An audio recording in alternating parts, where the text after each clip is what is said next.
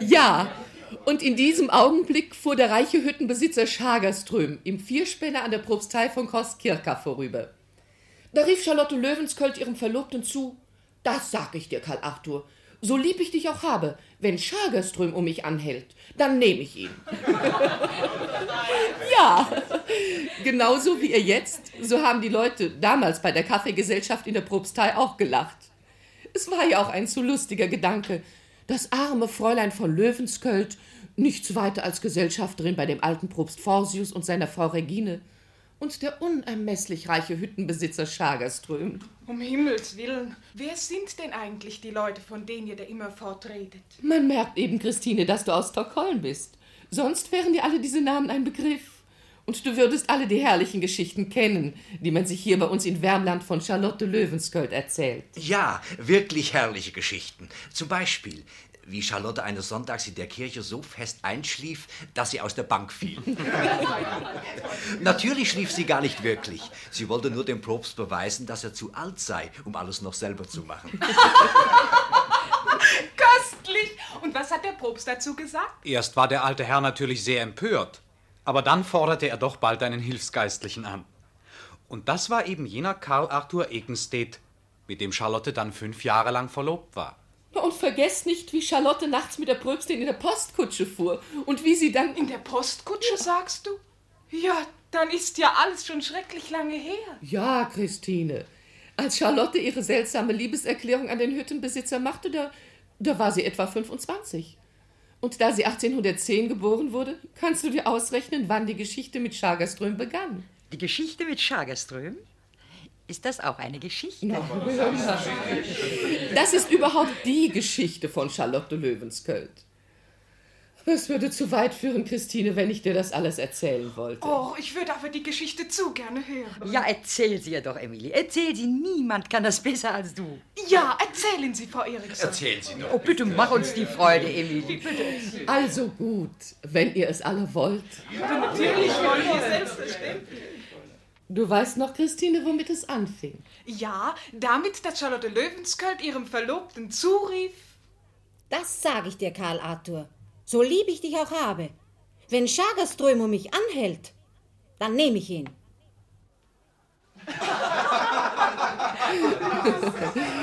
Charlottes Ausruf kam Schagerström bald zu Ohren.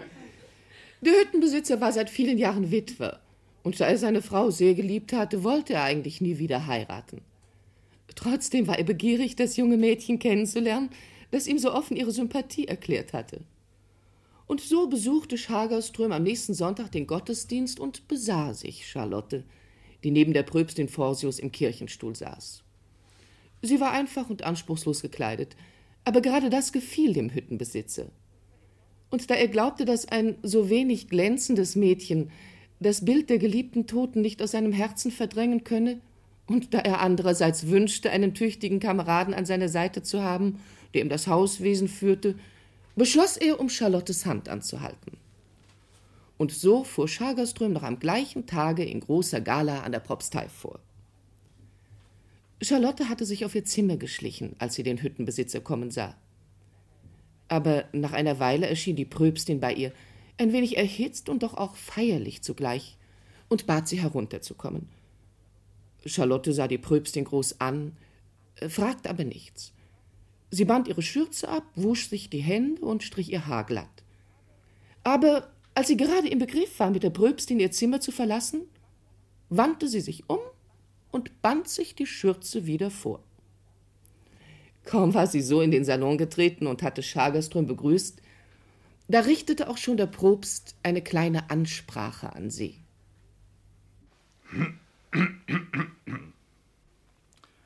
Meine Liebe, meine sehr liebe Charlotte, du bist uns im Laufe der sieben Jahre, die du bei uns warst, sehr ans Herz gewachsen. Du bist uns immer eine liebe Tochter gewesen und darum und darum, liebe Charlotte, wird uns der Abschied von dir schwer, sehr schwer werden. Aber da nun ein solcher Mann wie der Herr Hüttenbesitzer Schagerström um deine Hand angehalten hat, der Herr Hüttenbesitzer Schagerström Hat du meine Hand angehalten? Ja. Da er dich nun zur Frau begehrt, dürfen wir nicht an uns selbst denken, sondern müssen dir, liebe Charlotte, wenn auch wehmütigen Herzens, dazu raten, ein solches Anerbieten nicht von dir zu weisen. Verzeih, Onkel.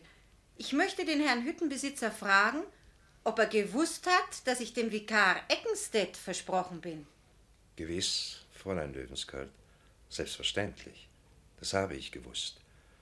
Aber ich. Wie kann sich dann der Herr Hüttenbesitzer unterstehen, um mich anzuhalten? Aber, aber Charlotte. Charlotte, wie kommst du mir denn vor? Oh, Sie müssen entschuldigen, Herr Hüttenbesitzer. Es kam vielleicht alles ein wenig unerwartet für Charlotte und. Es ist schon gut, gnädige Frau. Fräulein Löwenskölds Antwort erhöht nur die Verehrung, die ich für Sie empfinde. Leben Sie wohl.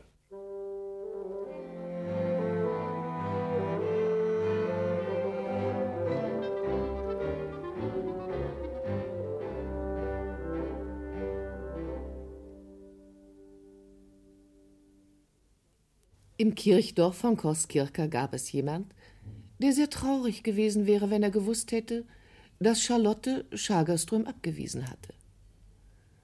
Das war Thea Sundler, die kleine, etwas frömmlerische Frau des Organisten.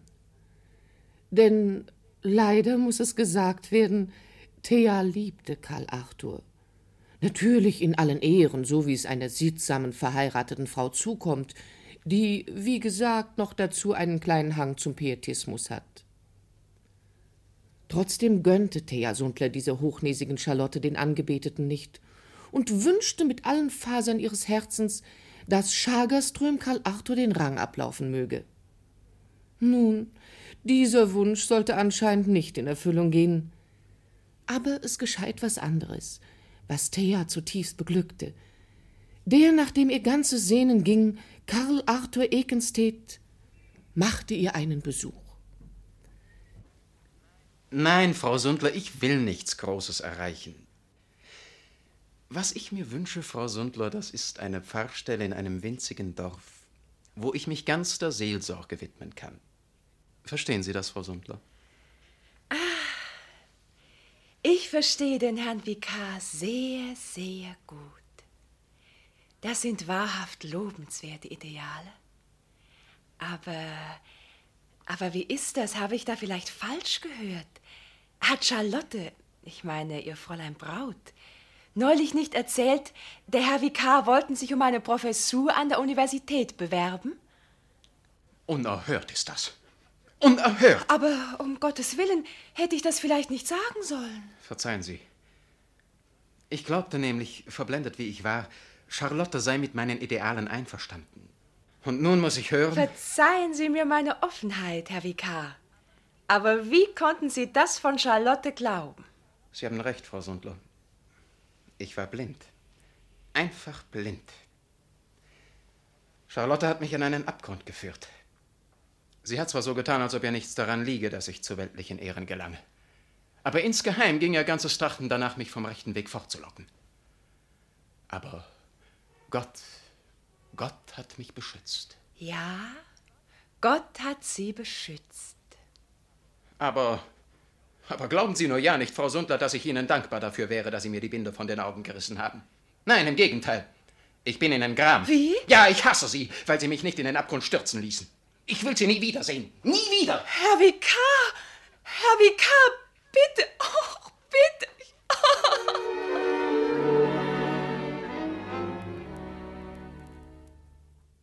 Karl Arthur lief wie von bösen Geistern gehetzt zur Propstheit zurück.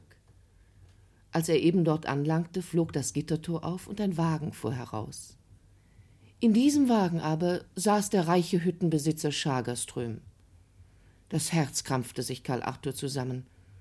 Er hat wirklich um Charlotte geworben, durchfuhr es ihn. Wie gelähmt stand er da, versunken in die düstersten Gedanken. Plötzlich schrak er auf. Charlotte kam auf ihn zu. Karl Arthur, wo warst du nur so lange? Komm mir nicht nah. Komm mir nicht nah. Ja, aber was hast du denn? Das weißt du besser als ich. Was hat der Schagerström hier zu suchen? Ach, das ist es. Schagerström. Du glaubst also, ich würde mein Wort wegen eines Haufen Geldes brechen. So schätzt du mich also ein. Charlotte, verzeih mir. Geh nicht fort, bitte. Lass mich.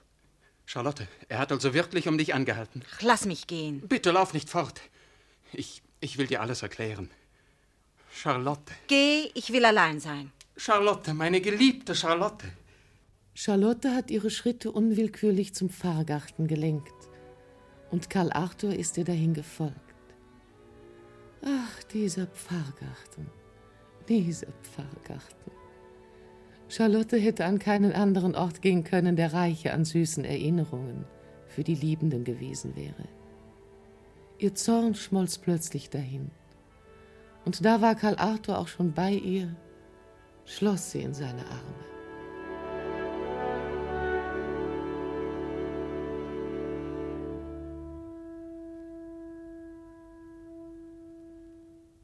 Ach, Charlotte, wie soll ich dir nur jemals vergelten können, was du um meinetwillen aufgegeben hast? Mein Liebster, deswegen habe ich nicht die geringste Angst. Ich weiß genau, du wirst mir vollen Ersatz dafür bieten. Ersatz? Was meinst du mit Ersatz? Ich kann dir doch gar nichts bieten, gar nichts. Du hast eine viel zu geringe Meinung von dir, mein Geliebter. Du könntest mit Leichtigkeit Domprobst oder sogar Bischof werden. Ach, jetzt verstehe ich. Weil du Schagerström abgewiesen hast, verlangst du nun als Gegenleistung von mir, dass ich Domprobst oder Bischof werden soll. Ach, Unsinn. Ich habe dich gefragt, ob du meinst, ich soll Domprobst oder Bischof werden, weil du Schagerström abgewiesen hast. Ja, also selbstverständlich, ich wollte ein Geschäft mit dir machen. Ich verzichte auf Schagerström und du gibst dafür deinen kindischen Traum von der kleinen grauen Hütte am See auf. Liebe Charlotte, ich bin dir außerordentlich dankbar für deine Aufrichtigkeit. Jetzt weiß ich endlich, dass dir meine äußere Stellung alles bedeutet. Ein frommer Lebenswandel aber, der Eifer in Christi Fußstapfen zu treten, nichts, rein nichts. Oh, was bist du für ein Wesen? Zugegeben, mein Lieber, ich bin sehr minderwertig. Aber immerhin habe ich doch Schagerström abgewiesen, nicht? Großer Gott, hört dir dieses Weib an. Warum hast du ihn denn abgewiesen? Ich will es dir sagen. Weil du dir mehr davon versprichst, mit einem Bischof verheiratet zu sein, als mit einem Hüttenbesitzer. Ach, Bischof, Bischof, ich höre immer Bischof. Ich habe doch nur einen Scherz gemacht, dass ich sagte, du könntest Bischof werden. Dazu bist du gar nicht imstande. Nicht einmal zum Domprobst könntest du es bringen. Ja, ja, ja, ja, so ist's recht, so ist's recht, Charlotte. Jetzt weiß ich endlich, woran ich bin. Jetzt erkenne ich endlich ganz, wie, wie schlecht du bist. Aber in manchen bin ich dir doch ganz recht gewesen, nicht? Meinst du vielleicht, du hättest deinen Doktor gemacht, wenn ich dich nicht viele Jahre lang immer und immer wieder zur Arbeit angehalten hätte? Ja, ist denn so etwas möglich? Jetzt will sie mich anscheinend daran erinnern, dass sie fünf Jahre auf mich gewartet hat. Dass ich eigentlich gezwungen wäre, sie zu heiraten. Aber es nützt nichts, meine Liebe, es nützt überhaupt nichts. Ich werde keine andere heiraten als die, die Gott selber für mich aussucht. Sprich jetzt nicht von Gott, Karl Arthur. Ja, das ist ein guter Gedanke. Ich will Gott für mich wählen lassen. Damit du es nur weißt, Charlotte. Ich gehe jetzt die Straße zum Kirchdorf hinunter. Und das erste weibliche Wesen, das mir begegnet, das soll meine Frau werden. Aber Karl Arthur, nein. Sei doch nicht unvernünftig, ich bitte dich. Du, ich will ja auch alles zurücknehmen, was ich gesagt habe. Also ich gebe zu, ich habe es aus reiner Bosheit gesagt. Ach, Karl Arthur, bitte. Komm mir nicht nahe. Es bleibt dabei. Das erste weibliche Wesen, dem ich begegne, soll meine Frau werden. Karl Arthur, nein! Bleib! Nichts kann mich aufhalten. Nichts, nichts.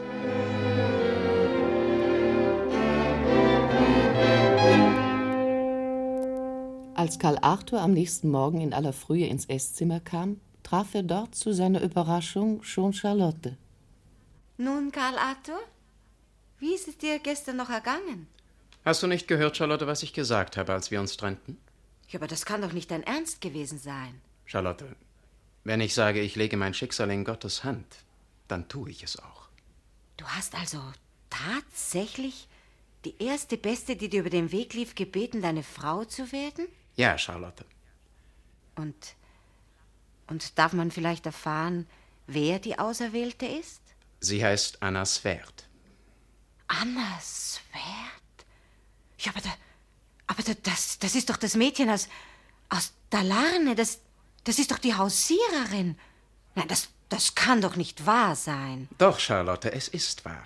Na, das glaube ich nicht. Denk doch an deine Eltern, an deine Mutter. Meine Eltern sind gute Christen, sie werden mich verstehen. Deine Mutter wird dich verstehen? Ja, glaubst du das im Ernst, Karl Arthur? Die Frau Oberst Eckenstedt, die so zart beseitet und vornehm ist, die dich vergöttert, die nur das Allerbeste auf der Welt gut genug für dich hält, die soll dich verstehen?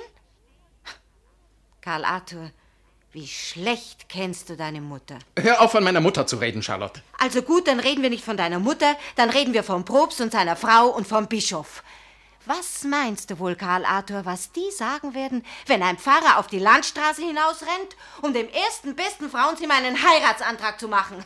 Entsetzt werden sie sein und alle, alle anderen Leute in ganz Wärmland auch. Und von Beförderung kann überhaupt keine Rede mehr sein und du wirst dein Leben lang Hilfsgeistlicher bleiben.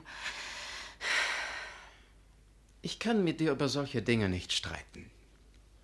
Du sprichst immer nur von Beförderung, von Beliebtheit bei den Vorgesetzten, also genau über das, was ich bei einem Pfarrer für schädlich halte. Ein Leben in Armut, zusammen mit einer Frau, die selbst ihr Brot backt und ihre Fußböden scheuert, das ist meiner Meinung nach gerade das, was einem Pfarrer Not tut. Meinst du, ich könnte nicht auch backen und scheuern? Was willst du damit sagen? Karl Arthur, ich werde dir bestimmt nicht im Wege stehen. Du sollst Christus dienen und ich werde dir dienen. Ich kann alles für dich tun, Karl Arthur. Bitte, wenn du mich nur nicht fortjagst. Charlotte, ich weiß nicht. Ach, ich weiß nicht. Du ahnst ja gar nicht, was ich deinetwegen in der vergangenen Nacht durchgemacht habe. Wahrscheinlich musste ich erst so nahe daran sein, dich zu verlieren, um zu begreifen, wie groß meine Liebe zu dir ist. Ist das dein Ernst, Charlotte? Liebst du mich nicht mehr, Karl Arthur? Charlotte, ich hatte dich aus meinem Herzen gerissen. Und jetzt, jetzt, wenn du nur nicht mit mir spielst, Charlotte. Karl Arthur, siehst du denn nicht, wie ernst es mir ist? Ja, Charlotte, ich sehe es. Ich sehe es.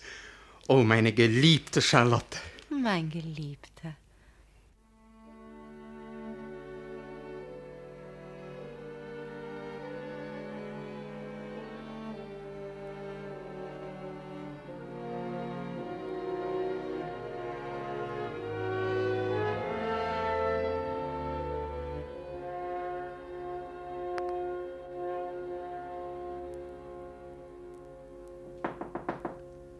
Es hat geklopft, Charlotte. Wer kann das sein? Sicher das Mädchen. ja, herein? Ach, Alma, du bist's. Was gibt's? Fräulein Charlotte, der Herr Hüttenbesitzer Schagerström schickt Ihnen diese Blumen. Wenn Sie gleich einen Dank mitgeben wollen, der Gärtner wartet noch in der Küche. Blumen? Von Schagerström? Was soll das heißen, Charlotte? Das muss ein Missverständnis sein. Komisch. Warum sollte mir Schagerström Blumen schicken? Gehen Sie, Alma, und geben Sie dem Gärtner die Blumen wieder mit. Nein, nein, Fräulein Charlotte, das ist kein Missverständnis. Also gut, Alma, gut, dann, äh, dann legen Sie die Blumen auf das Tischchen. Ist recht, Fräulein Charlotte. Karl Arthur, ich schwöre dir, ich verstehe selbst nicht, wie Schagerström dazu Lass dich nur mir- nicht aufhalten, Charlotte. Sicher möchtest du dem Gärtner deinen Dank an Herrn Schagerström auftragen. Für die herrlichen Blumen! Aber Karl Arthur! Ach, diese Blumen. Ich habe eine Wut auf diese Blumen. Ich könnte sie kaputt reißen. Alles haben sie verdorben. Alles. Ja, herein. Fräulein Charlotte, ich. Ich soll Ihnen diesen Brief von Herrn Vikar Iggenstedt übergeben. Danke.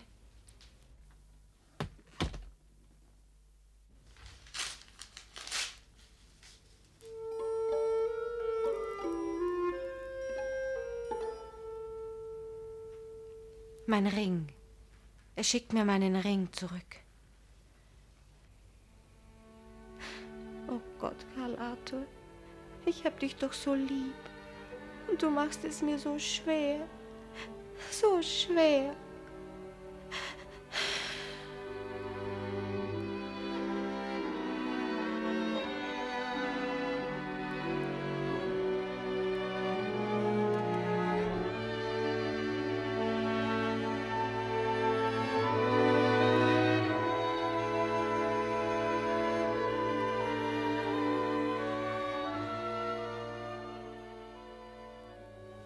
Charlotte erfuhr schon sehr bald, wer die in Karl Arthurs Brief erwähnte verleumderische Person war. Er selber verriet beim Frühstück unbedachterweise, dass er gestern Abend noch bei Thea Sundler gewesen sei. Als ihm Theas Name entschlüpft war, starrte er erschrocken auf Charlotte und erwartete ihren Ausbruch. Aber Charlotte rührte sich nicht und in ihrem Gesicht war ein seltsames, stilles Leuchten. Karl Arthur wunderte sich sehr über Charlotte. Und bald sollte auch Schagerström Gelegenheit haben, sich über Charlotte zu wundern. Das aber kam so. Der Propst war an einem der nächsten Tage nach Groß-Tjortop hinausgefahren, um mit Schagerström über Charlotte zu sprechen. Die beiden Herren fuhren im Wagen des Propstes nach Korskirka. Zu ihrer größten Enttäuschung waren die Pröbstin und Charlotte jedoch zum Elf-Uhr-Café bei der Frau Apotheker Gruber gegangen. Aber im Amtszimmer trafen sie Karl Arthur. Nun, der Herr Hüttenbesitzer kann sich freuen. Heute braucht er wenigstens nicht unverrichteter Dinge wieder abzufahren. Was soll das heißen, Karl Arthur? Der Herr Hüttenbesitzer ist heute hauptsächlich deinetwegen hergekommen. Meinetwegen? Ja. Er wird dir zwar seine Pläne sicher erst verraten, wenn Charlotte zurück ist. Aber eines kann ich dir jetzt schon sagen. Du wirst dich sehr freuen, mein Sohn. Wenn der Herr Hüttenbesitzer mir etwas zu sagen hat, braucht er Charlottes Rückkehr nicht abzuwarten. Charlotte und ich haben nichts mehr miteinander zu tun. Wie?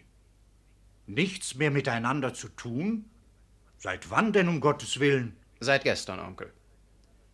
Der Herr Hüttenbesitzer machte Charlotte seinen Heiratsantrag etwa um 12 Uhr. Und eine Stunde später war unser Verlöbnis aufgelöst. Herr Vikar, ich verstehe nicht, was Aber er... warum hast du. Warum hat Charlotte uns kein Wort davon gesagt? Lieber Onkel, verzeih, aber mach dich bitte nicht lächerlich. Ich weiß doch genau, dass du den Postillon d'Amour gespielt hast. Was habe ich gespielt? Mein Junge, ich bin empört. Einfach empört. Hör mal gut zu. Als ich heute nach Großjötorp fuhr, hatte ich keine Ahnung davon, dass eure Verlobung aufgelöst war. Und der Zweck meines Besuches war keineswegs der, dem Herrn Hüttenbesitzer Charlotte noch einmal anzubieten. Und Herr Schagerström dachte an nichts weiter als daran, euch beide glücklich zu machen. Er wollte dir die Stellung des Hüttenpastors verschaffen. Verehrter Onkel, es fällt mir natürlich nicht ein, deinen Worten zu misstrauen. Ich will dir auch gern zugeben, dass ich nicht der richtige Mann für Charlotte bin. Sie scheint sich darüber auch längst im Klaren zu sein. Aber wenn das so ist, dann wäre es doch ihre Pflicht gewesen, mir das offen und ehrlich zu sagen. Stattdessen bringt sie mit höchst unlauteren Mitteln mich dazu, die Verlobung aufzulösen. Und damit hat sie die ganze Schuld und obendrein den Zorn und die Verachtung aller Menschen auf mich gewälzt. Und nun kam der Augenblick, da auch Schagerström sich über Charlotte wundern sollte. Denn als er plötzlich zufällig aufblickte, da sah er Charlotte dicht hinter dem Vikar unter der Tür stehen. Sie war ganz leise hereingekommen. Niemand hatte sie bemerkt. Und da stand sie nun hold wie ein Schutzengel, hinter dem sie unbeirrt schmähenden Karl Arthur, und blickte mit dem reinsten Mitleid, der hingebendsten Zärtlichkeit zu ihm hin. Es war Schagerström fast unbegreiflich, dass der junge Ekenstedt nicht fühlte, wie Charlottens Liebe ihn einhüllte. Aber er redete unentwegt weiter. Schagerström fühlte sich höchst unbehaglich und wollte aufstehen. Da richtete Charlotte ihren Blick auf ihn, lächelte ihm zu und legte den Finger auf den Mund. Im nächsten Augenblick verschwand sie so leise und unbemerkt, wie sie gekommen war. Gleich darauf trat die Pröbstin ins Zimmer. Ja, was sehe ich? Der Herr Hüttenbesitzer ist wieder da? Ja, aber ich habe heute leider genauso wenig Glück wie gestern. Gestern wollte ich Groß Jörtorp anbieten, heute ein Pfarrhaus. Aber ich bin wieder abgewiesen worden. Ach, es scheint überhaupt alles aus den Fugen zu sein. Weißt du schon das Neueste, Alterchen? Karl Arthur hat die Verlobung mit Charlotte aufgelöst. Ich habe es eben von ihm selbst erfahren. Auch bei Apothekers wussten schon alle davon. Und ebenso von Herrn Schagerströms Werbung. Woher diese alten Klatschbasen das schon wieder haben? Ich hab da einen ganz bestimmten Verdacht. Jedenfalls behandelten die Damen Charlotte wie eine Aussätzige und machten mehr als anzügliche Bemerkungen. Aber was das Merkwürdigste war, Charlotte ließ alles über sich ergehen, ohne sich nur mit einem Wort zu verteidigen. Irgendetwas stimmt da nicht. Ja, das fürchte ich auch. Sonst hätte sie doch mindestens jemand eine Kaffeetasse ins Gesicht geschleudert. Das ist es ja gerade, Alter. Deswegen bin ich ja so beunruhigt. Ah, es sieht nicht so aus, als ob wir in diese verzwickte Angelegenheit so schnell Klarheit bringen würden. Verzeih, Onkel. Aber es muss auf der Stelle Klarheit geschaffen werden. Mein Ruf als Seelsorger steht auf dem Spiel. Es muss vor aller Welt einwandfrei feststehen, dass Charlotte es war, die den Bruch herbeigeführt hat. Gut, dann wollen wir sie selbst fragen. Sie soll es dir bestätigen. Ich werde Charlotte gleich herunterholen. Verzeihung, wenn ich mich da einmische. Aber ich glaube, ich wüsste eine bessere Methode. Darf ich? Bitte, Herr Hüttenbesitzer. Wir sind für jeden guten Rat dankbar. Also, ich habe das Gefühl, dass alles nur ein Missverständnis ist. Ich möchte deshalb vorschlagen, dass ich meine Werbung um Fräulein Löwensköld jetzt wiederhole. Sie wird bestimmt mit Nein antworten. Kein schlechter Gedanke, Herr Schagerström. Aber wollen Sie auch die Folgen auf sich nehmen, wenn. wenn Charlotte doch Ja sagt? Sie wird Nein sagen. Sie wird Ja sagen. Das heißt, wenn sie nicht von irgendjemand gewarnt wird. Ich habe nicht die Absicht, Fräulein Charlotte persönlich zu befragen. Ich will ihr schreiben. Einverstanden, Herr Vikar? Ja, einverstanden. Setzen Sie sich an meinen Schreibtisch, Herr Hüttenbesitzer. Hier ist Papier, hier Feder und Tinte. Wer spielt da? Das kann nur Charlotte sein, Herr Hüttenbesitzer. Ihr Zimmer liegt über diesem hier. Merkwürdig. Sie spielt ein Stück, das auch meine Frau sehr liebte. Und Schagerström schrieb an Charlotte. Er schrieb ihr, er habe gehört, dass ihr Verlöbnis inzwischen gelöst worden sei, und deswegen erlaube er sich, seinen Antrag von gestern zu wiederholen. Als Schagerström mit Schreiben fertig war, rief der Propst das Hausmädchen und schickte es mit Schagerströms Brief zu Charlotte. Jetzt liest Charlotte das Billett, dachten alle, die unten im Zimmer des Propstes versammelt waren. Jetzt geht sie zu ihrem Tischchen und schreibt die Antwort, durchfuhr es die Pröbstin, die zitternd auf ihrem Stuhl saß. Da trat das Hausmädchen wieder ein. Sie übergab Schagerström ein kleines Billett. Rasch riss er den Umschlag auf und las. Fräulein Löwensköld hat meine Werbung angenommen. Sie hat angenommen? Möglich. Ich habe es euch ja gesagt. Wollen Sie hören, was sie schreibt? Wenn der Herr Hüttenbesitzer mich nach all dem Bösen, was über mich gesagt wird, noch heiraten will, dann kann ich nicht anders, dann nehme ich seinen Antrag an. Man darf also gratulieren. Aber, Herr Hüttenbesitzer, Sie brauchen sich in keiner Weise gebunden zu fühlen. Es war doch nur ein Versuch, eine Probe. Nein, nein, natürlich nicht. Was war das? Das ist mein Wagen. Ich habe ihn herbestellt.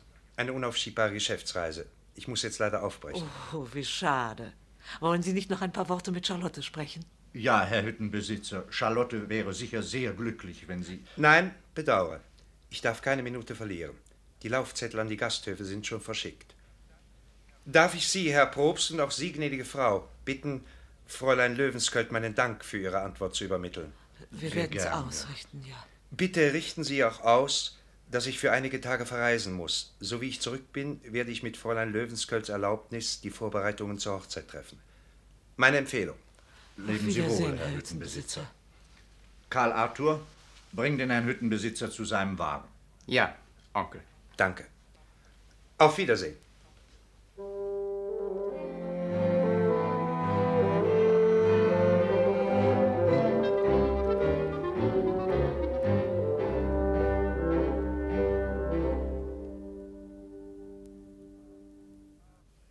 Ach, Regina, ich weiß nicht mehr, was ich von Charlotte halten soll.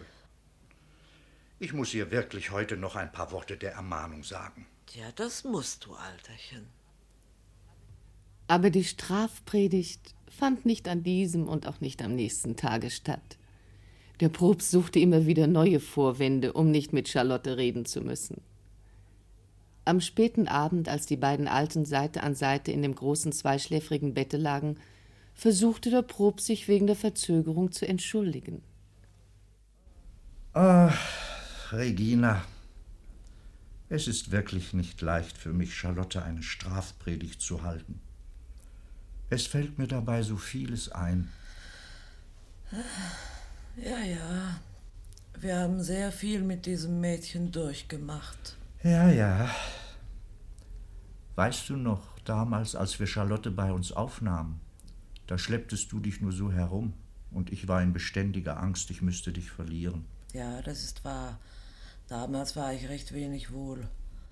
Aber Charlotte konnte sich mit meiner Hausmamsell durchaus nicht vertragen. Und mitten in den heftigsten Weihnachtsvorbereitungen gab sie ihr einen Nasenstüber. Die Mamsell zog beleidigt ab und ich, arme, kranke Person, musste selber mit Hand anlegen. Nein, nein, nein, nein, das vergesse ich nie. und das sollst du auch nicht vergessen. Gina, mein lieber Schatz, du bist ein altes Arbeitspferd. Du wurdest gesund, weil du wieder Fische einlaugen und das Weihnachtsbier brauen durftest. Ja, ja, mit diesem Nasenstüber hat dir Charlotte das Leben gerettet. Ja, und was soll ich dann von dir sagen? Wie war es denn mit dir? Du lägst jetzt wohl auch längst im Grabe, wenn Charlotte nicht aus der Kirchenbank gefallen wäre. Ja, ja, gewiss, das gebe ich gerne zu. Durch diesen Einfall hat sie mir eine Reihe guter Jahre geschenkt. Eben darum fällt es mir ja so schwer, ihr die Strafpredigt zu halten. Na ja, Alterchen, das alles mag ja recht und gut sein. Aber du musst einfach herausbekommen, ob Charlotte den Bruch herbeigeführt hat. Du kannst die Verantwortung nicht auf dich nehmen, Schagerström Charlotte heiraten zu lassen, wenn sie so ist, wie die Leute behaupten. Ich will dir mal was sagen, mein geliebter Schatz. Wenn Schagerström mich fragen würde, dann wüsste ich, was ich ihm antworte. Was würdest du denn antworten? Hm? Ich würde zu ihm sagen, Herr Schagerström, wenn ich selbst 50 Jahre jünger und Junggeselle wäre. Was? Ja, wenn ich 50 Jahre jünger und Junggeselle wäre und ein Mädchen sähe wie Charlotte, dann würde ich selbst um sie freien. Ach, du und Charlotte. Hm? Ja, ja, da würde es dir gut gehen. Da würde es dir gut gehen.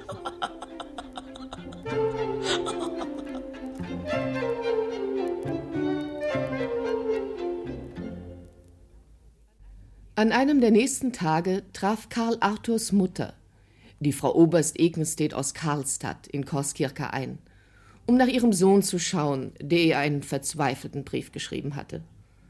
Offenbar hatte Karl Arthur darin alle Schuld auf Charlotte geschoben, denn die Frau Oberst weigerte sich, sie zu sehen, obwohl sie ihr früher außerordentlich zugetan war. Dagegen ließ sie Thea Sundle in die Propstei holen und verhandelte viele Stunden mit ihr. Charlotte, die von der Pröbstin in die Anrichte neben dem Esszimmer verbannt worden war, um dort Streifen für Teppiche zu schneiden, litt unter der Missachtung Frau Beates sehr, denn sie liebte Karl Arthurs Mutter so, als ob es ihre eigene wäre. Sie ertrug jedoch alles geduldig und ohne Auflehnung. Aber es kam doch ein Augenblick, wo ihr Temperament mit ihr durchging. Thea Sundler war nämlich in der Küche erschienen, um sich von der Pröbstin zu verabschieden, und dabei fragte sie in scheinheiligem Ton, wie es der lieben Charlotte eigentlich gehe. Da Thea dabei gerade vor der Tür zur Anrichte stand, schob die Pröbstin sie mit raschem Entschluss hinein. Dann schlich sie eilig ins Esszimmer, öffnete lautlos einen Spalt der Luke und spähte hinüber. Thea stand ziemlich unentschlossen immer noch an der Tür. Charlotte wandte ihr den Rücken zu und schnitt unentwegt weiter ihre Stoffstreifen. Schließlich sagte Thea zögernd: Guten Tag, Charlotte. Guten Tag, Charlotte. Ich wollte dir nur rasch guten Tag sagen, Charlotte. Charlotte, hörst du nicht? Ich bin es, Thea. Ach, du bist ja so fleißig. Lass doch mal sehen, was du da. Was. Du. Was. Was. Oh! Oh! Was hast du gemacht? Oh, meine Haare! Meine schönen Haare! Was fällt dir denn ein, meine Haare abzuschneiden? Ich habe deine Haare abgeschnitten.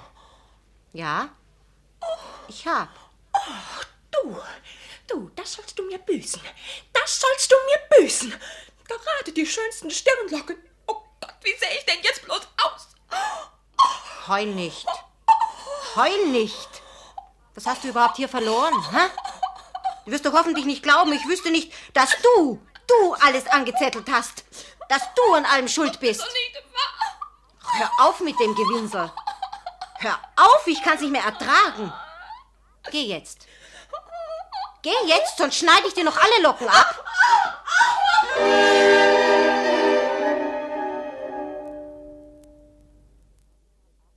Karl Arthur war natürlich sehr böse, als er von dem Streich erfuhr, den Charlotte seine Seelenfreundin gespielt hatte. Aber als er sich bei seiner Mutter über sie beklagte, ging merkwürdigerweise nur ein mutwilliges Lächeln über ihr Gesicht. Nach dem Essen, als ihr Reisewagen schon vor der Tür stand, um sie nach Karlstadt zurückzubringen, war Frau Beate zufällig einen Augenblick allein im Esszimmer. Da stieß sie auch schon die Luke zur Anrichte auf, umfasste blitzschnell Charlottes Gesicht mit ihren Händen, küsste es immer wieder und flüsterte. Meine Charlotte, mein Liebes, mein Gutes.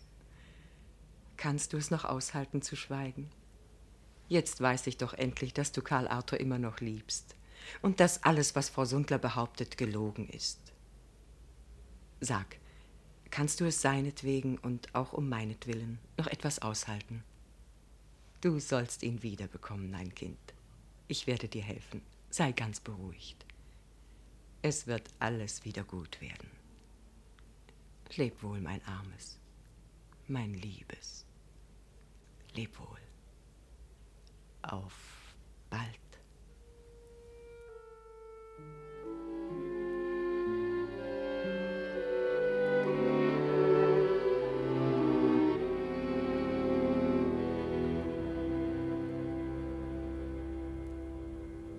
Am Sonnabendvormittag erschien Schagerström, der von seiner Reise zurückgekehrt war, in der Propstei. Er fand den Propst in heller Aufregung. Es waren eben drei Herren bei ihm gewesen und hatten im Namen der Gemeinde gefordert, er solle Charlotte aus seinem Hause entfernen. Lange suchte Schagerström vergeblich nach einem Weg, wie er Charlotte schützen könne. Aber plötzlich ging ein Leuchten über sein Gesicht. Der alte Herr sah ihn erwartungsvoll an. Herr Probst, glauben Sie, dass es Fräulein Charlotte etwas helfen würde, wenn sie schon mit mir in der Kirche aufgeboten wäre? Aber natürlich, sehr viel würde ihr das helfen. Wenn die Leute ganz sicher wüssten, dass Charlotte ihre Frau wird, dann würden sie sie schon in Ruhe lassen. Gut, Herr Probst. Dann möchte ich Sie bitten, gleich morgen beim Sonntagsgottesdienst das Aufgebot verkünden zu lassen. Schön also. Dann wollen wir gleich einmal Ihre Namen ins Verkündungsbuch eintragen und morgen werden Sie dann in der Kirche verlesen.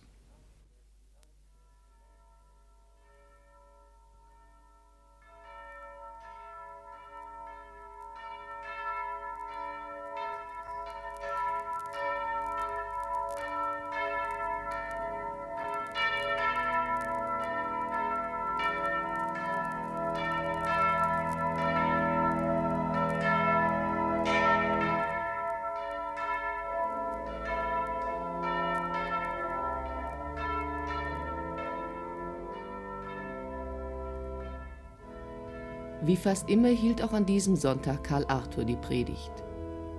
Nach dem Text des Tages hätte er über die falschen Propheten predigen sollen. Als er aber das Evangelium verlesen hatte, kam ihm ein Gedanke, der ihm ungewöhnlich und verlockend erschien. Und er berichtete unter großer innerer Erregung seine einfachen Lebensschicksale und bekannte sich zu seinem Gelöbnis, in Armut dem Beispiel seines Herrn und Meisters Jesus Christus folgen zu wollen. Und wie es immer geht, wenn der Mensch frei und offen zu Menschen spricht, waren die Zuhörer zutiefst ergriffen und gerührt. Selbst Schagerström konnte sich der tiefen Wirkung von Karl Arthurs Worte nicht entziehen. Mit einer einzigen kurzen Predigt hatte sich Karl Arthur die Herzen aller erobert.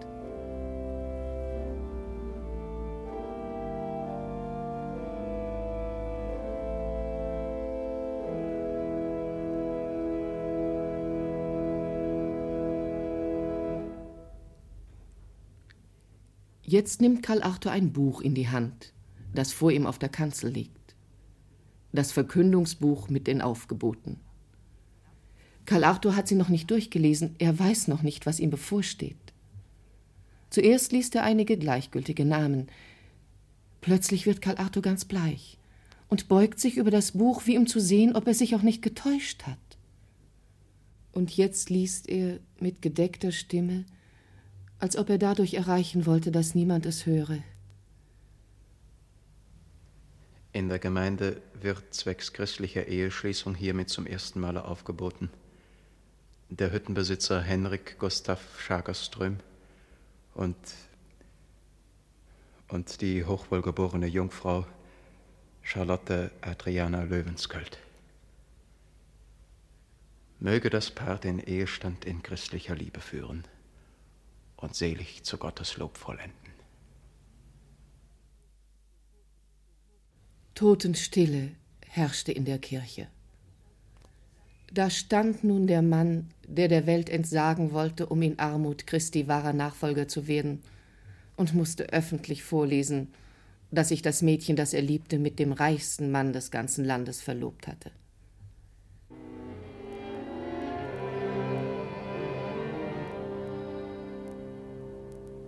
Auch Schagerström hatte gefühlt, wie furchtbar es war. Er beschloss, Charlotte noch heute bei ihren Verwandten in Örebro aufzusuchen und ihr freimütig alles zu bekennen. Charlotte sank bei der Nachricht von dem Aufgebot zusammen, wie wenn sie einen Todesstoß empfangen hätte. Ach, Herr Schagerström.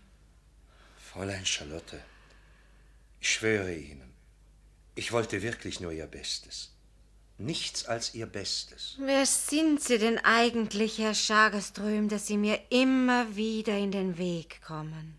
Wer ich bin? Das will ich Ihnen sagen, Fräulein Löwensköld. Ich bin der dümmste Kerl, der auf Gottes Erdboden herumläuft. Ich will ja auch alles wieder gut machen.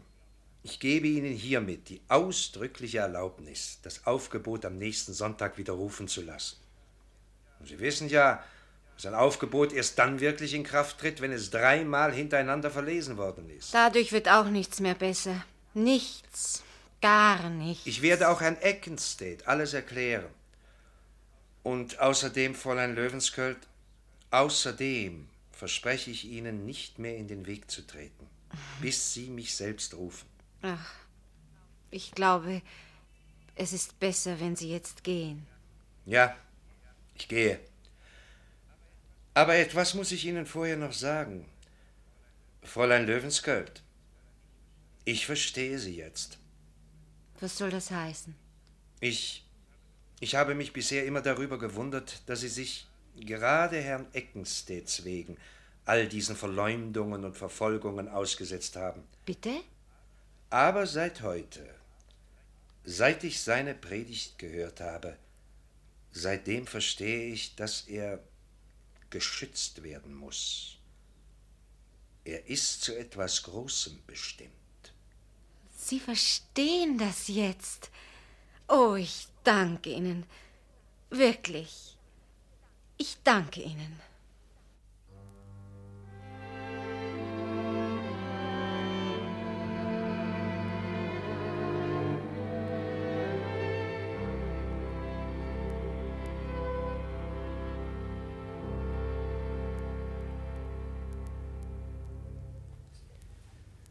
Karl Arthur fuhr zu einem Begräbnis nach Karlstadt, und Charlotte hoffte im Stillen, dass es Frau Beate gelingen werde, ihn zu ihr zurückzuführen. Aber als Karl Arthur zurückkehrte, sah sie auf den ersten Blick, dass all ihre Hoffnung umsonst gewesen war. Charlotte, ich habe durch meine Mutter erfahren, was du für mich getan hast. Ich möchte dir danken. Wenn ich mich nicht täusche, wolltest du mich durch deine Handlungsweise vor allem vor dem Zorn meiner Eltern bewahren. Leider muss ich dir mitteilen, dass diese Absicht vollkommen missglückt ist. Wieso, Karl Arthur? Was willst du damit sagen? Meine Eltern waren gegen meine Heiratspläne mit Anna Svert, dem Mädchen aus der Larne. Ich habe mit ihnen gebrochen. Karl Arthur! Ja, sie sind nicht mehr meine Eltern. Und ich bin nicht mehr ihr Sohn. Aber Karl Arthur, was redest du da? Deine Mutter? Du hast mit deiner Mutter gebrochen? Ja. Sie hat versucht, mich mit Anna Svert auseinanderzubringen. Sie bot ihr sogar Geld dafür. Sie tat das alles, weil sie will, dass ich wieder zu dir zurückkehre. Aber ich brauche dir das wohl nicht zu erzählen. Du bist natürlich in die Pläne meiner Eltern eingeweiht. Das ist nicht wahr. Ich weiß gar nichts. Deine Mutter hat mir nur gesagt, dass sie Theas Lügen nicht glaubt. Lass Thea Sundler aus dem Spiel. Aber du kannst doch nicht ernstlich böse auf deine Mutter sein. Das ist doch unmöglich. Sie will nicht, dass ich Christus diene. Darum müssen unsere Wege auseinandergehen. Nicht Christus fordert von dir, dass du mit deiner Mutter brechen sollst, sondern Thea. Thea Sunder will dir weismachen, dass deine Mutter und Das ich... Merkwürdige ist nur, dass gerade die Frau, die du mit deinem Hass zu beehren beliebst, mir nahegelegt hat, dir alles zu erzählen. Das wundert mich nicht. Denn sie wird gewusst haben, dass ich über das Zerwürfnis mit deiner Mutter und dir blutige Tränen weinen würde. Ja, blutige Tränen. Du kannst Theas Motiv verdeuten, wie du willst. Aber jedenfalls für mich ist es. Bitte aller- verzeih mir meine Heftigkeit, Karl Arthur. Ich wollte dich nicht verletzen, aber du weißt, ich habe deine Mutter sehr lieb. Und da kam es mir so entsetzlich vor, dass sie vor Kummer und Verzweiflung ganz krank immerzu auf ein gutes Wort von dir wartet. Meine Mutter ist wirklich krank. Wie? Wirklich krank? Gott hat sie gestraft. Sie wollte verhindern, dass ich Anna Svert dem Bischof als meine Braut vorstelle. Sie heuchelte einen Sturz und stieß sich dabei eine Wunde an der Stirn. Oh, und das sagst du mir erst jetzt? Sie ist wirklich krank? Und du kannst es über dich bringen, sie ohne Trost und Zuspruch zu lassen? Karl Arthur, schreib mir ein paar Zeilen für sie, damit ich sie erbringen kann. Ich schreibe ihr nicht. Sie ist nicht mehr meine Mutter. Oh, wie du es nur wagen kannst. Wagen, was soll das heißen? Dass du dich nicht vor der Strafe des Himmels fürchtest. Ich sage dir eines, Karl Arthur. Bevor du dich nicht mit deiner Mutter ausgesöhnt hast, wirst du nie wieder so predigen können wie an den beiden letzten Sonntagen. Denk an meine Worte, Karl Arthur.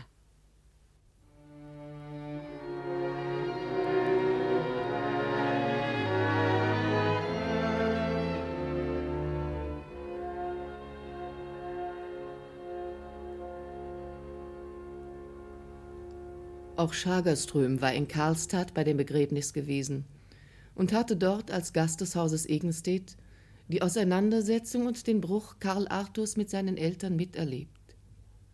Der alte Oberst, Karl Arthurs Vater, hatte ihn gebeten, Charlotte von allem zu unterrichten.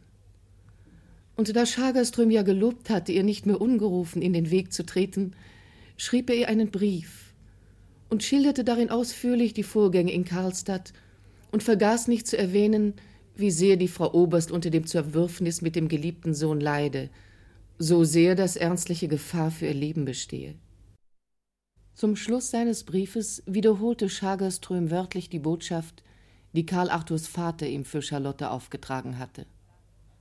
Sagen Sie Charlotte, dass es jetzt außer ihr keinen Menschen auf der Welt gibt, der meiner armen Frau und meinem armen Sohn helfen kann.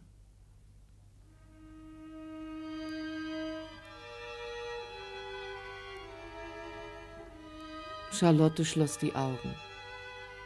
Da sah sie Frau Beate vor sich, mit verbundenem Kopf und einem toten, blassen, gleichsam ganz klein gewordenen Gesicht.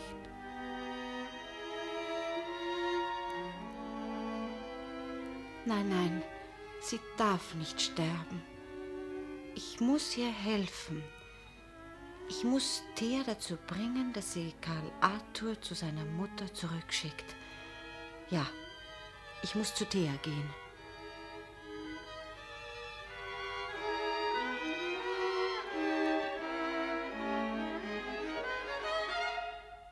Charlotte? Du? Ja, Thea. Ich bin gekommen. Ich möchte dich um Entschuldigung bitten. Aber Charlotte, eigentlich habe ich ja noch viel mehr Grund, dich um Verzeihung zu bitten. Du hättest Grund? Ja, weil ich an deine Schuld geglaubt habe. Ach, deswegen. Das ist doch so unwichtig. Etwas anderes liegt mir viel mehr am Herzen. Und was ist das, Charlotte? Ich wollte dich bitten, Thea, dass du deinen ganzen Einfluss auf Karl Arthur geltend machst, um ihn wieder mit seiner Mutter zu versöhnen. Sicher hat er dir von dem Bruch erzählt. Ja, er hat mir davon erzählt, aber weißt du, ob ich dir da helfen kann, liebe Charlotte? Ich weiß wirklich nicht. Warum solltest du mir nicht helfen können? Ja, das will ich dir erklären, Charlotte. Ich habe immer gefunden, dass Karl Arthur bei allen seinen Handlungen von göttlichen Eingebungen geleitet wird. Er wandelt immer auf Gottes Wegen. So, findest du. Na, wie dem auch sei, liebe Thea, die Frau Oberst wird sich nach dem Bruch mit Karl Arthur nie mehr erholen, das weiß ich ganz bestimmt. Und das musst du doch auch sagen. Es wäre entsetzlich, unausdenkbar entsetzlich, wenn Karl Arthur den Tod seiner Mutter auf dem Gewissen hätte. Ich bin überzeugt. Gott wird seine schützende Hand über Mutter und Sohn halten. Ach, Thea, das ist doch. Ich flehe dich an, Thea. Tu alles, was du kannst, um Karl Arthur zur Vernunft zu bringen. Ja, liebe Charlotte, ich habe vielleicht wirklich einigen Einfluss auf Karl Arthur. Aber ich muss dir offen gestehen, wenn es sich um etwas so Wichtiges handelt, da wage ich nicht, ihn geltend zu machen. Tja, dann. Dann war mein Weg zu dir leider umsonst. Tja, dann werde ich mich jetzt verabschieden. Übrigens habt es wirklich ganz reizend hier. Kein Wunder, dass sich Karl Arthur so wohl bei euch fühlt. Ja, mein Mann und ich sind auch sehr, sehr glücklich darüber, dass Karl Arthur unser geringes Haus so oft mit seinem Besuch beehrt. Wenn nichts dazwischenkommt, liebe Thea, kann dieses Glück noch viele Jahre dauern. Wie meinst du das? Ja, Karl Arthur wird sein Mädchen aus der Larne wohl kaum so bald heiraten. Und wenn ich nicht mehr in der Propstei bin, wird er sehr froh sein, hier bei euch eine freundschaftliche Ansprache zu finden. Willst du denn wirklich die Propstei verlassen? Du weißt doch, dass ich daran gedacht habe, Schagerström zu heiraten. Und ich muss mich bald entscheiden. Wenn ich nichts dagegen unternehme, wird morgen das Aufgebot zum dritten und letzten Mal verkündigt. Ach, liebe Charlotte, bitte entschuldige. Ich fürchte, ich war sehr unhöflich und habe dir nicht einmal etwas angeboten. Ach Gott. Komm, bitte setz dich doch hier gemütlich aufs Kanapee. So. Danke. Und hier sind Pfeffernüsse. Bitte bedien dich doch. Magst du auch ein Glas Himbeersaft? Nein, danke. Danke sehr. Hm. Deine Pfeffernüsse sind wirklich ganz ausgezeichnet. Ja, schmecken sie dir? Ach, das freut mich. Es ist ein Rezept meiner Mutter, du weißt ja mal, wie eine Spark. Ach, aber wir sollten ja eigentlich nicht von so unwichtigen Dingen reden. Wir sollten lieber an die arme, liebe Frau Eckenstedt denken. Darf ich offen mit dir sprechen? Deshalb bin ich doch hier, liebe Thea. Also, ich will dir ganz aufrichtig sagen, Charlotte. Ich glaube, Karl Arthur hat etwas Angst vor seiner Mutter. Angst? Sie ist die liebste und gütigste Frau, die ich kenne. Ja, ja, ich habe mich vielleicht nicht ganz richtig ausgedrückt. Ich meine, Karl Arthur hat gemerkt, dass seine Mutter darauf hinarbeitet, ihn wieder mit dir zu versöhnen. Und das, verzeih, wenn ich das so offen ausspreche, das fürchtet er am allermeisten. Mit anderen Worten, wenn ich mich morgen zum dritten Mal mit Schagerström aufbieten ließe, dann würde Karl Arthur sich sicher fühlen. So ungefähr dachtest du doch. Ja, so ungefähr. Äh, Das wäre natürlich sehr gut, ganz ausgezeichnet. Aber ja, ob Karl Arthur diese Sicherheit genügt, ich weiß nicht recht. Das Aufgebot könnte doch rückgängig gemacht werden. Na, hör mal. Äh, Charlotte, ich sage, es könnte. Und man kann auch die Hochzeit hinausschieben. Möglicherweise bist du noch jahrelang in der Propstei. Wenn ich dir einen Vorschlag machen darf, Charlotte. Welchen? Natürlich brauchst du nicht darauf einzugehen. Wie gesagt, es ist ja nur ein Vorschlag. Ich jedenfalls hielt es für das Beste, wenn du Schagerström gleich nachher ein paar Zeilen schreiben und ihn fragen würdest, ob er. ob er sich morgen nach dem Gottesdienst mit dir in der Propstei trauen lassen will. Nein, das ist unmöglich. Das ist ganz unmöglich, Thea.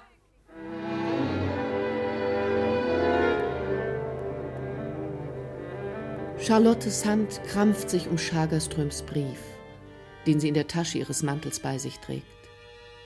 Und wieder sieht sie die arme Frau Beate vor sich.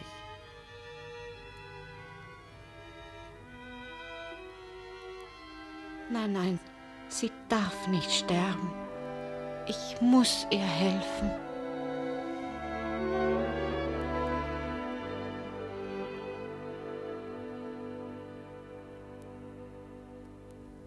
Und Charlotte schrieb an Schagerström. Ihr Brief, sehr geehrter Herr Schagerström, in dem Sie mir die bedauerlichen Vorgänge in Karlstadt schilderten, schloss mit dem Satz Wenn Sie zur Rettung der Frau Oberst, für die ich eine Ergebenheit ohne Grenzen fühle, meiner Hilfe bedürfen, so können Sie mit meiner Bereitwilligkeit auch zu den größten Opfern rechnen. Unter Berufung auf diese Worte möchte ich Sie fragen, ob Sie bereit sind, sich morgen, Sonntagnachmittag um zwei Uhr in der Propstei einzufinden, um sich von dem Herrn Probst mit mir trauen zu lassen. Ich bitte Sie, dem Boten Ihre Antwort mitzugeben.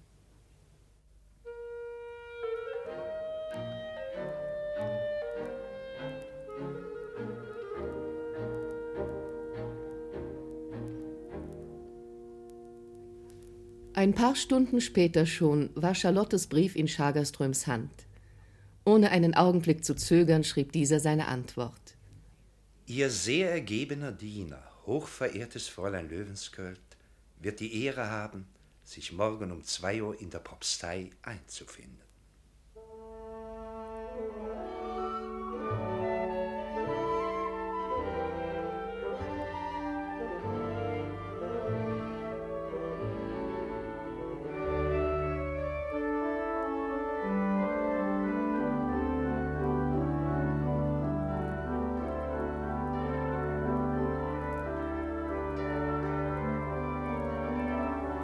Am nächsten Tag um 2 Uhr vollzog der Propst die Trauung zwischen Charlotte Löwensköld und dem Hüttenbesitzer Henrik Gustav Schagerström.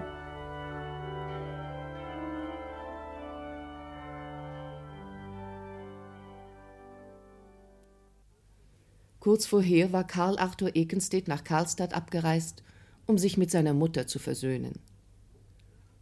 Der Abschied von dem Propst und der Pröbstin, die beide Tränen in den Augen hatten, fiel Charlotte sehr schwer. Doch dann bereitete die Dienerschaft auf Groß Jöberg ihrer neuen Herrin einen so herzlichen Empfang, dass Charlotte anfing, wirklich froh zu werden.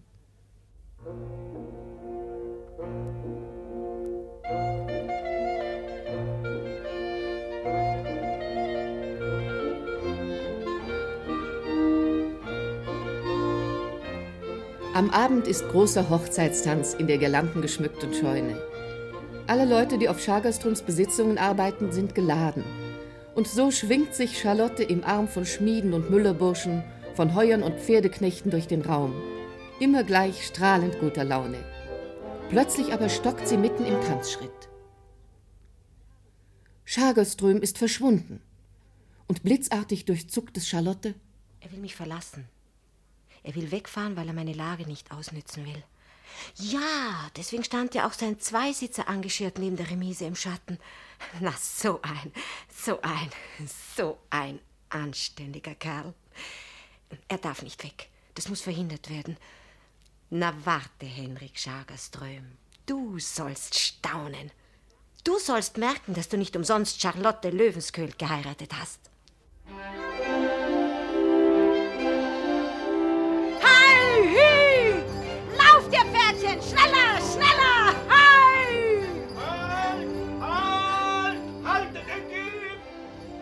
Herr Hüttenbesitzer! Herr Hüttenbesitzer! Na, was gibt's denn, Sundmann? Du schreist ja, als ob sie dir deine Pferde gestohlen haben. Ja, das ist es ja gerade, Herr Hüttenbesitzer. Das ist es ja gerade. Sie haben mir meine Pferde bestohlen. Mach keine dummen Witze, Sundmann. Die Pferde sind weg. Und der Wagen ist auch weg. Ei, ei, ei. Was? Der Zweisitzer, mit dem wir fahren wollten? Ja, das ist ja das Schreckliche.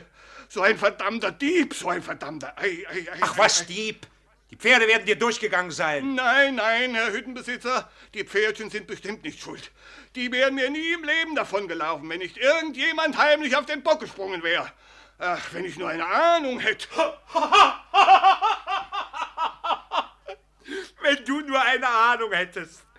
Ich hab eine Ahnung, Sundmann. Ich hab eine. Los, sattel mir rasch den Braun und für dich die Stute. Na los, los, los, los. Wir müssen dem Dieb nach. ja. aber ich verstehe Sie nicht, Herr Hüttenbesitzer. Da lachen Sie noch. Du wirst noch manches nicht verstehen, mein Lieber. Aber über eins musst du dir auf alle Fälle sofort klar werden. Sundmann, bis jetzt haben wir uns hier auf Groß Jörgtorp selbst regieren dürfen. Aber von heute an haben wir einen Herrn über uns bekommen. Na los, los, los, die Pferde!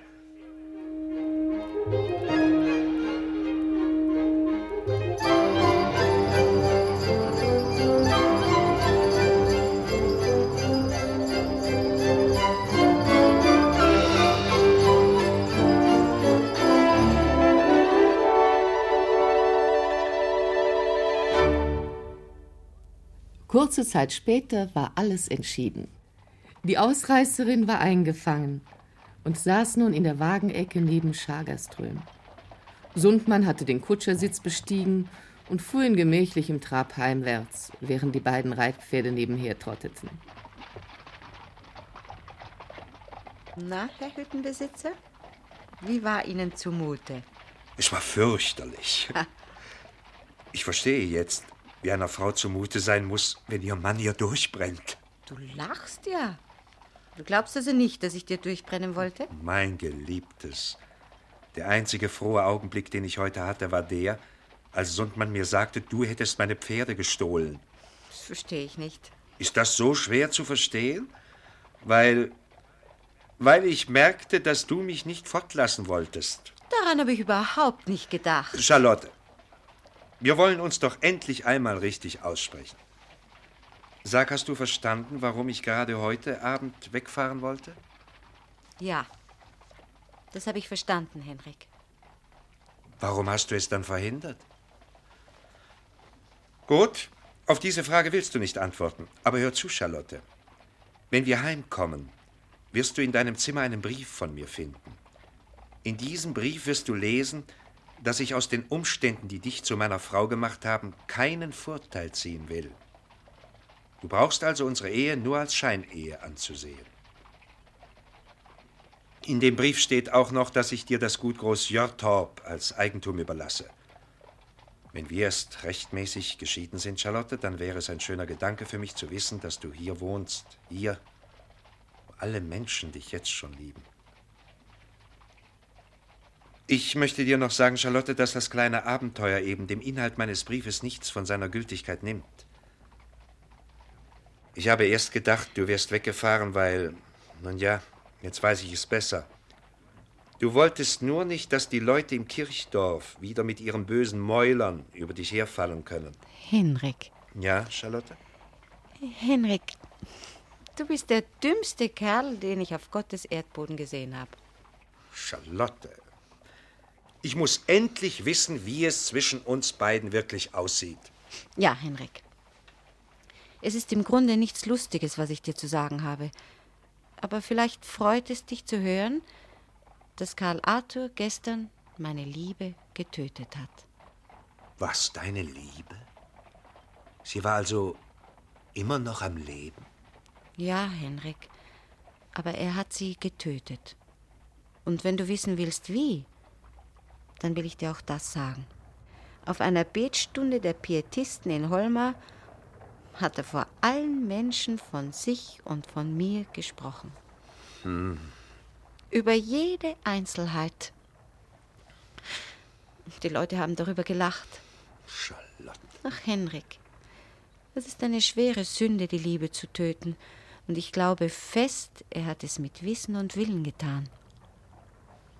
Charlotte, Ja, wenn auch deine Liebe zu ihm tot ist, das bedeutet sicher noch nicht, dass du mich. ach, Henrik, wenn du nur nicht immer so lange Erklärungen für alles brauchen würdest. Ja, ja, ich bin sehr dumm. Das hast du ja am eigenen Leibe spüren müssen. Weißt du, Henrik, es ist eigentlich merkwürdig.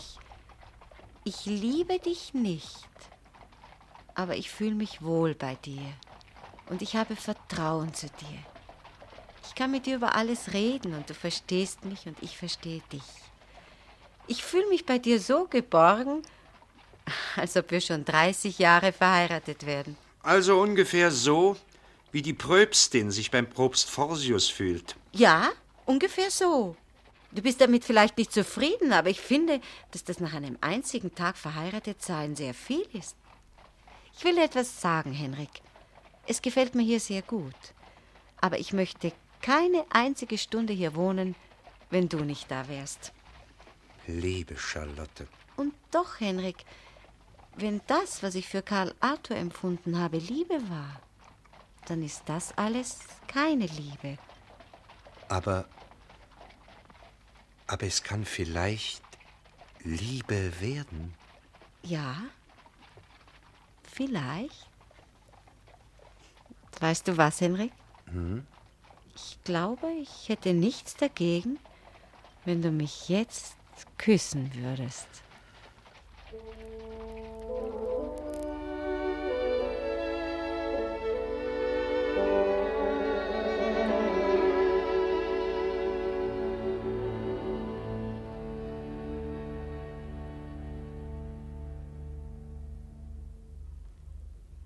Schagerströms Reisewagen war ein ausgezeichnetes Gefährt. Er fuhr dahin, ohne zu stoßen und zu rütteln. Und so machte der Hüttenbesitzer, nach einem kurzen Blick auf Sundmann, der unbeweglich droben auf seinem Bock thronte, von der ihm erteilten Erlaubnis Gebrauch. Ja, und damit ist die Geschichte von Schagerström und Charlotte Löwensköll zu Ende. Dir scheint sie also gefallen zu haben, Christine. Ja, Tante Emily.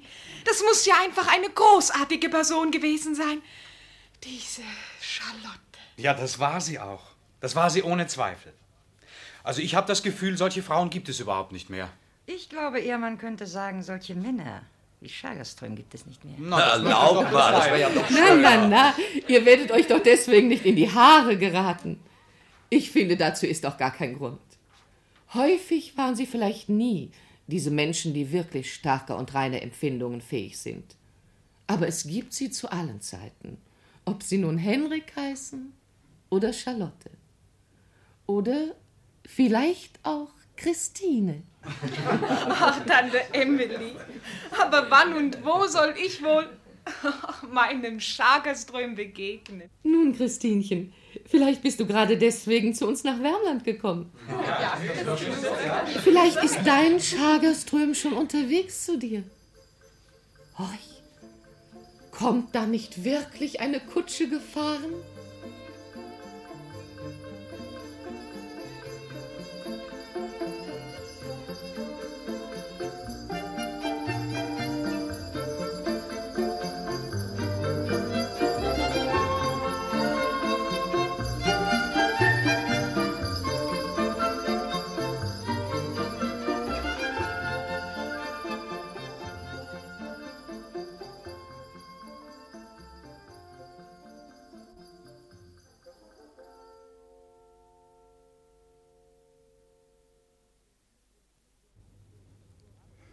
Frankfurt brachte als Hörspiel der Woche Charlotte Löwensköld nach Selma Lagerlöf bearbeitet von Heinz Schwarzmann.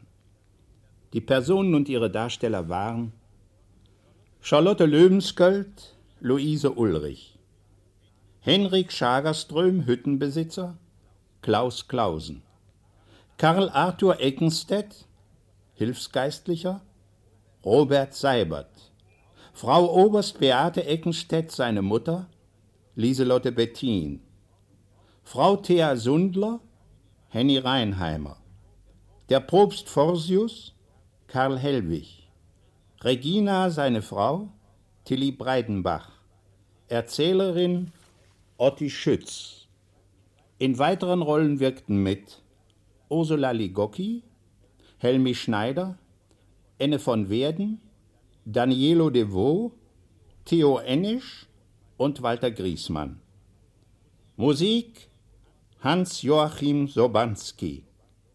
Regie Rudolf Ried.